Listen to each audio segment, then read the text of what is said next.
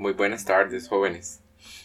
Este segundo podcast es de una naturaleza un poquito más inusual que los anteriores que hemos tenido. Eh, tiene varios propósitos. El primero es, pues, ofrecernos un marco contextual, histórico, para poder comprender algunos de los contenidos que estamos viendo esta semana y poder trabajar con ciertos de los recursos que tenemos, en particular una de las lecturas, la final así como también ofrecernos tal vez un acercamiento, por rudimentario que sea, a la revisión de ciertos temas, eh, pues que me parece que son muy importantes a propósito del siglo XVIII y de pues considerarse este pues el siglo del dibujo, que no podemos revisar digamos con materiales eh, que tuvieran las características que yo deseara para ustedes.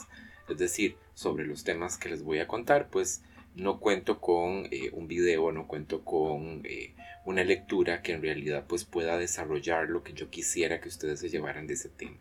Entonces, por lo menos, digamos, hacer una, una cápsula corta, pequeña, para poder hablar, digamos, de la importancia de ciertos aspectos del dibujo, en este caso, pues del dibujo veneciano, pues me parece que es mejor que no, no hacer nada, ¿verdad? Entonces, justamente eso es lo que les quiero contar. Yo sé que el contexto francés Ustedes probablemente lo dominan bastante bien luego de haber pasado por el curso de introducción al arte 1 y sé que me imagino que tienen bastante claro que eh, la monarquía francesa fue muy fuerte durante la época del siglo XVII y el siglo XVIII. Recuerden la imagen de Luis XIV, el rey Sol, la idea pues de la monarquía absoluta, el papel tan importante que tuvo Francia como eh, digamos el lugar que marcaba el gusto en Europa durante mucho tiempo. Entonces para ustedes probablemente no es nada inusual pensar, eh, digamos, en, en el desarrollo de una importante tradición de dibujo allí durante la época del siglo XVIII. Pero ¿qué sabemos de Venecia? De Venecia probablemente no sabemos tanto y el marco veneciano pues se nos hace un poco difícil de apreciar y de discutir. Venecia fue el otro gran centro productor de arte durante el siglo XVIII. Vamos a considerarlo como, digamos, un segundo polo eh, de este, el rococó. Tenemos el polo eh, francés, que es muy particular, y también tenemos el polo veneciano, que tiene sus características propias, que nos interesan, que quisiéramos pues, discutir en este contexto. Entonces, ¿cómo era la vida en Venecia durante la época del siglo XVIII? Bueno, desde un punto de vista político, Venecia estaba manejada por un pequeño círculo de familias enriquecidas y nobles, que tenían un monopolio muy grande sobre los, la administración eh, política y económica de la ciudad. Y este pequeño círculo de familias, esta oligarquía, estaba empecinada en mantener una estructura de gobierno que ya era a todas luces caduca y se oponía abiertamente a cualquier tipo de modificación de la estructura de la república, porque Venecia era una república, conocida como la Serenísima República. Entonces, eh, Venecia se encuentra en un estado de decadencia económico y es fruto de la pérdida del rico comercio que una vez la había convertido, pues, en, sin lugar a dudas, la joya del Mediterráneo.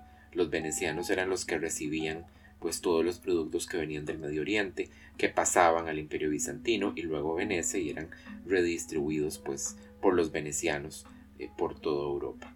Y pues con la queda del Imperio Bizantino y el surgimiento del Imperio Otomano, los venecianos también habían establecido una relación, digamos, bastante cordial con los otomanos que les permitía participar activamente del comercio. Pero ya para la época del siglo XVIII, pues Venecia había quedado excluida y hecha a un lado. En el año 1718, eh, la guerra eh, con los otomanos se desata y esto le cuesta a Venecia una colonia que tenía un protectorado sobre la región del Peloponeso, en Grecia. Entonces, el último territorio que tiene, digamos, Venecia en el Mediterráneo Oriental lo pierde y con eso pues su situación se agrava incluso más. En la ciudad las manufacturas pues en realidad nunca fueron el fuerte, eh, languidecen, todos los productos que durante la época del Renacimiento se producían en Venecia pues han ido pues cayendo digamos en el, en el olvido, se han ido pues eh, eh, dejando y aquella industria tan fuerte, por ejemplo, de la producción de vidrio, de la producción de joyas, de los ricos textiles, pues sencillamente ya no está. Y las arcas del Estado están prácticamente vacías para la década de los 40. 1740. Así que la ruina de la ciudad lo que se hace es enmascararla y compensarla a través de una muy desarrollada industria del entretenimiento. Y esta industria del entretenimiento está dirigida primordialmente a los viajeros ricos del norte que pasan por Italia. Piensen en el Gran Tour, que lo mencionamos hace un rato, ¿verdad? Aquellos viajeros ingleses y alemanes, aquellos jóvenes que vienen con todo un séquito de personas, ¿verdad? Que pues pasan por la zona.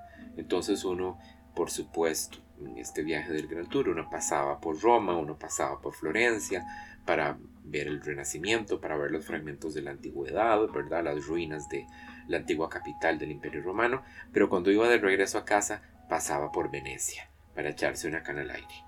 Entonces Venecia era, en pocas palabras, como Las Vegas para nosotros en esta época. Habían casas de juego, habían prostíbulos, un ambiente perenne de fiesta, eh, constantemente se estaban celebrando fiestas o carnavales, en Venecia pues eh, habían eh, cuatro grandes festividades y prácticamente la ciudad, se decía que la ciudad siempre estaba o preparándose para fiesta o celebrando una fiesta. Bien, entonces en este contexto se va a desarrollar en Venecia un tipo de pintura muy particular. El estilo rococó que se desarrolla en Francia se va a trasladar también a Venecia y vamos a tener una pintura figurativa, de temas profanos y también de temas sacros, que es bastante parecida a lo que se desarrolló en Francia, por supuesto con sus particularidades locales también. Pero a nosotros no nos interesa tanto eso, nos interesa más bien el desarrollo del paisaje, que en esta época va a tener pues una significativa eh, producción, un significativo desarrollo o evolución del que nos conviene hablar, porque no solamente vemos nosotros estos procesos eh, pues eh, manifestarse en la forma de este, obras pictóricas, sino también en la forma de obras gráficas. Es decir, todo lo que voy a decir y voy a describir cabe también para el dibujo. Hay una versión en dibujo de todo lo que estoy diciendo. Entonces me interesa introducir dos conceptos. Primer concepto, el concepto de veduta. Veduta. El vedutismo de veduta, que quiere decir vista en italiano, y su plural es vedute, es un género pictórico muy típico del siglo XVIII italiano, desarrollado sobre todo en la ciudad de Venecia. Enmarcada dentro del paisajismo, la veduta es una vista generalmente urbana y en perspectiva, llegando a veces a un estilo cartográfico. ¿A qué se refiere un estilo cartográfico? Aquí esto es prácticamente un retrato, si ustedes me permiten, entre comillas, de la ciudad. Estamos buscando copiarla en sus mínimos detalles. Donde se reproducen imágenes panorámicas de Venecia, describiendo con minuciosidad los canales, los monumentos y los lugares más típicos de la ciudad, solos o con la presencia de la figura humana, generalmente figuritas de pequeño tamaño en grandes grupos de gente. La protagonista es la ciudad y no las personas. Eran concebidas como recuerdos, prácticamente como tarjetas postales, para los viajeros extranjeros, normalmente ingleses y alemanes. Las vedute tuvieron mucho éxito, llegando su influencia a casi todos los rincones de Europa, e iniciando una característica forma de representar el paisaje, que fue imitado por muchos artistas europeos. Los mayores exponentes del vedutismo son Canaletto, Bernardo Bellotto, Francesco Guardi y Luca Carlevarix, que es no un italiano, sino un, hombre que venía de los Países Bajos y que pues se nacionalizó, si ustedes quieren, en veneciano, es decir, se afincó en este lugar y se puso a producir. Una derivación de la veduta es el capriccio, para nosotros un capricho en español, que es un tipo de representación basada en el paisaje, pero de corte fantástico. En el capricho coexisten edificios inventados, con ruinas clásicas, monumentos antiguos, construcciones modernas y edificios reales, en un conjunto que es completamente arbitrario, es decir, en donde todo se mezcla sin que depende puramente de la imaginación del artista, por eso es un capricho. fue desarrollado también fuera de Venecia, por artistas como por ejemplo, tal vez los conocen, Giovanni Piranesi y Paolo Panini. El capricho fue practicado por casi todos los vedutistas venecianos, es decir, se producían veduta y también se producían caprichos. Estos paisajes con ruinas fueron un precedente claro del romanticismo, porque en el romanticismo vamos a ver que hay un gusto romántico, ¿verdad? Idealizado por la ruina antigua, y van a entroncar con categorías estéticas del romanticismo, como por ejemplo lo sublime, que me imagino lo estudiaron en Introducción 1, y lo pintoresco. Y aquí vale la pena que retomemos un poco lo del Gran Tour, ¿verdad? Que decíamos, me explicaba yo en el primer podcast. Aquel viaje que hacen pues los burgueses y también en cierta medida los nobles del norte de Europa y que va a tener pues su auge a mediados del siglo XVII y hasta la década de 1820. Es decir, todo el siglo XVIII es un siglo en donde el Gran Tour va a estar practicado intensamente. Y pues esto se detiene en el 20, pues como una nota a pie de página para ustedes, cuando pues se, se impone el ferrocarril y eso hace más accesible la comunicación entre las ciudades europeas. A modo de recuerdo de pues que uno se llevaba de vuelta a casa, se puso de moda que las vistas de Venecia y Roma, pintadas por estos maestros, fueran utilizadas, pues, este, eh, o más bien consumidas por este, estos grupos de personas que llegaban de Alemania y de Inglaterra. Estas obras, junto con vestigios arqueológicos y demás objetos antiguos, se incluían en el equipaje de los jóvenes británicos y alemanes, y una vez en su país incidieron en el desarrollo del arte inglés y del arte alemán, tanto en la pintura como en la arquitectura y las artes decorativas. Como les menciono, no, siempre eran pinturas, ¿verdad? Muchas veces lo que se llevaban eran dibujos o se llevaban también eh, grabados, que son reproducciones a la estampa pues de dibujos. Para mí, el artista que sin lugar a dudas es el más dotado de los vedutistas y de los productores de caprichos que estamos mencionando es Antonio Canal, que es apodado Canaletto. Y este es probablemente uno de los pintores más prolíficos de la historia del arte. También es un soberbio dibujante, un hombre que tiene una facilidad para el dibujo maravillosa, cuya técnica favorita era la pluma y la tinta. Ya vimos que en Francia pues lo que predominaba era la tiza, pero más bien en Venecia lo que va a predominar es el uso de la tinta y de la tinta con aguada que le da ese efecto como acuarelado. Yo eh, he encontrado a lo largo pues, de mi carrera como investigador en este eh, ámbito varios trabajos escritos por diferentes eh, académicos sobre el dibujo de Canaletto, que ninguno es abarcativo, es decir, ninguno es una revisión de toda su producción a lo largo de toda su vida en el campo del dibujo. Siempre se, digamos, se concentran en un conjunto de dibujos o una etapa particular y pecan de ser trabajos muy largos y también muy académicos, que los vuelven pues bastante, eh, bastante desalentadores para un público que está eh, pues iniciando en este, en este tema, un público neófito como ustedes. Entonces, para mí sería muy grosero ponerles a ustedes unas lecturas muy largas, que además de muy largas se les van a hacer aburridas y difíciles de comprender.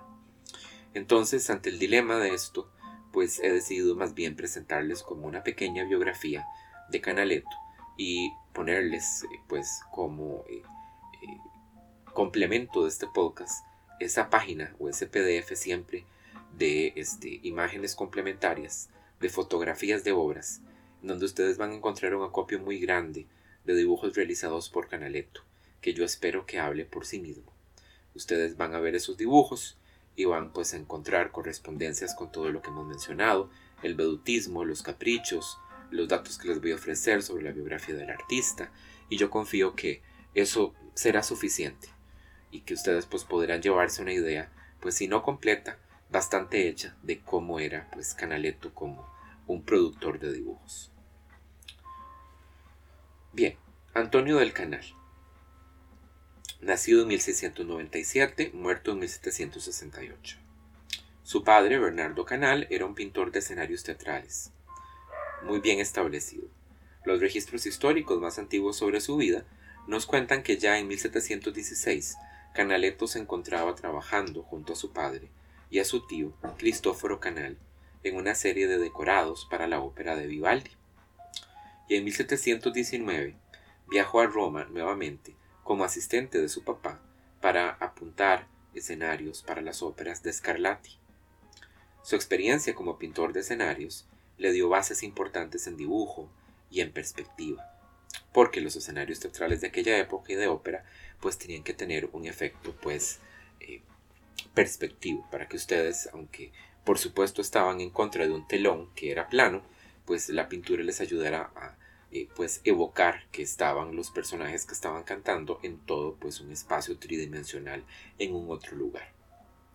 Luego de haberse eh, solemnemente excomulgado del teatro, como el mismo Canaletto lo puso en algunas de sus cartas, parece haberse volcado a la realización de vistas y paisajes fantásticos, para luego pasar a obras de corte más realista.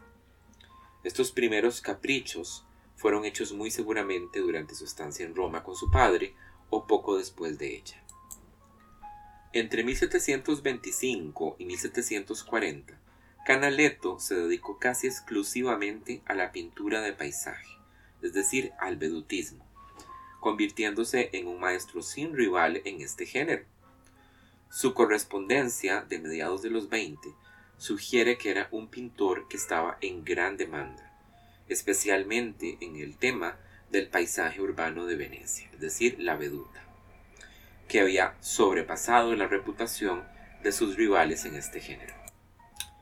De él se decía que era particularmente talentoso en hacer que el sol brillara, lo que puede explicarse debido a la manera en que él trabajaba.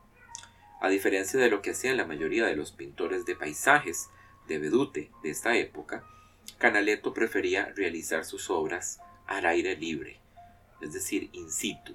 Él no tomaba apuntes para acabarlas en el taller, sino que pintaba al aire libre y también sus dibujos, aquellos que no eran caprichos, tengo que aclarar, los hacía muy probablemente al aire libre. La mayoría de estos primeros trabajos son cuadros grandes, realizados sobre una base de rojo oscuro y por tanto tienen eh, pues una apariencia oscura. El exagerado efecto de escorzo y los contrastes de luz y sombra brindan a sus vistas una inmediatez muy grande. Durante la década de 1740, Canaletto tiene que enfrentarse en contra de una realidad eh, que lo sobrepasa, y es el hecho de que se ha desatado una importante guerra en Austria, la Guerra de Asociación Austriaca, que va a durar desde 1740 hasta 1748 y esto pone a Canaletto en jaque, porque la guerra causa que el turismo de estos nobles alemanes y estos burgueses alemanes que viajaban hasta Venecia se detenga. Ya no hay más Gran Tour. Pues quedan algunos ingleses que vienen y bajan, pero no es suficiente la cantidad de personas que visita Venecia como para mantener a Canaletto activo y para que pues la prosperidad económica que ha visto se mantenga. Así que, amenazado por esta situación, Canaletto en 1746 decide trasladarse a Inglaterra para trabajar allí, y aquí es donde inicia la famosa época inglesa de Canaletto, y de hecho hay muchas obras de él que están en el Museo Británico y en colecciones londinenses de diferentes museos. Este traslado eh, pues eh, viene eh, con, como resultado de unas cartas que le ofrece un cónsul inglés que se encuentra en Venecia, que es buen amigo de Canaletto y uno de sus clientes más importantes. Él regresa a Venecia otra vez en el año 1756 y cuando llega ya ha alcanzado tanta fama que se le nombra miembro de la Academia Veneciana de Pintura y Escultura.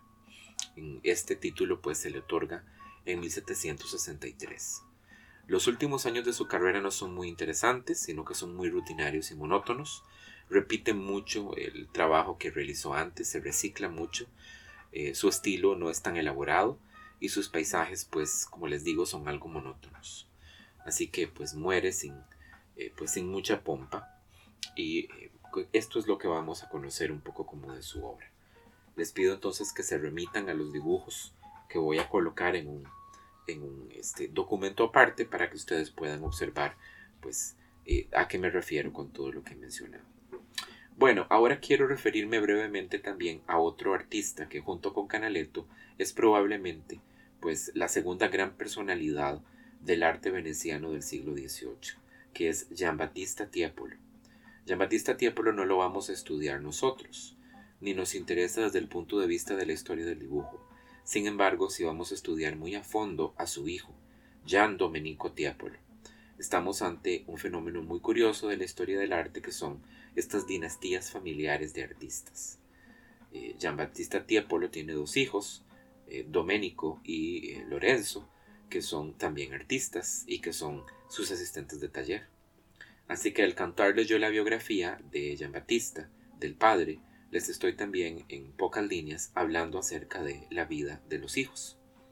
Y como el texto que ustedes van a leer, pues no, no revisa por completo la vida del el hijo, sino solamente una sección de ella, una parte muy particular que es la última, después de que su padre ha muerto, yo quería leerles algo acerca de la vida de estos tres artistas eh, que tuvieron pues juntos como padre e hijos como un taller itinerante y todas las cosas que tuvieron que enfrentar a lo largo pues de su carrera, a modo de una contextualización para que cuando ustedes lean el texto que les he pedido leer, la lectura número 2, pues eso no, no les encuentre pues en frío, no les encuentre pues sin ninguna contextualización, totalmente digamos a la libre. Así que voy a referirme brevemente a este artista. Fue el pintor italiano más aclamado del siglo XVIII cuya labor corresponde a la cumbre del estilo rococó veneciano, por lo que se le suele comparar con François Boucher. Como éste superó las fronteras de su nación trabajando para los monarcas de Alemania, de España y también de Suecia. Su obra se considera la culminación y el fin de la tradición monumental de la pintura mural, con tema religioso y mitológico, porque él ante todo era un pintor de frescos, era un fresquista. Giambattista estaba interesado en el oficio de la pintura y se hizo de buenas conexiones rápidamente. En 1719 se casó con María Cecilia Guardi, hermana de uno de los artistas más prestigiosos de la época, un vedutista, Antonio Guardi. María le dio diez hijos, de los cuales Domenico y Lorenzo se convirtieron también en pintores. Fueron educados por su padre y fueron sus asistentes toda su vida. Su apellido, Tiepolo, pronto se convertiría en uno de los más prestigiosos en los círculos artísticos del siglo XVIII. Durante estos años atendió importantes comisiones para la Iglesia, para confraternidades venecianas y para ciudadanos privados muy adinerados. Su fama en Venecia le trajo grandes ofertas de trabajo fuera de la ciudad. En 1732 ya era considerado un artista de renombre internacional. En 1750, Tiepolo viajó a Austria junto con sus dos hijos para realizar decoraciones al fresco en la residencia del recién coronado príncipe obispo Carlos Felipe von Greifenklau de Austria, diseñada su residencia por uno de los arquitectos más famosos de aquella época, que era Balthasar Neumann. Impresionado el príncipe obispo por la calidad del trabajo realizado por el veneciano, en la residencia imperial, lo conservó durante más tiempo para que le decorara otras secciones del palacio. En 1753, el padre y los dos hijos regresan a Venecia y allí, pues, eh, siguen desarrollando su pintura y alcanzando mayor fama, al punto de que el padre, Giambattista Tiepolo, es convertido en presidente de la Academia Veneciana, que no hacía mucho tiempo se había fundado se había fundado en 1750. Y en 1762, el padre y los hijos marchan ahora a España. Son llamados por el rey Carlos III para que pintara varios frescos en el Palacio Real de la Corona Española en Madrid.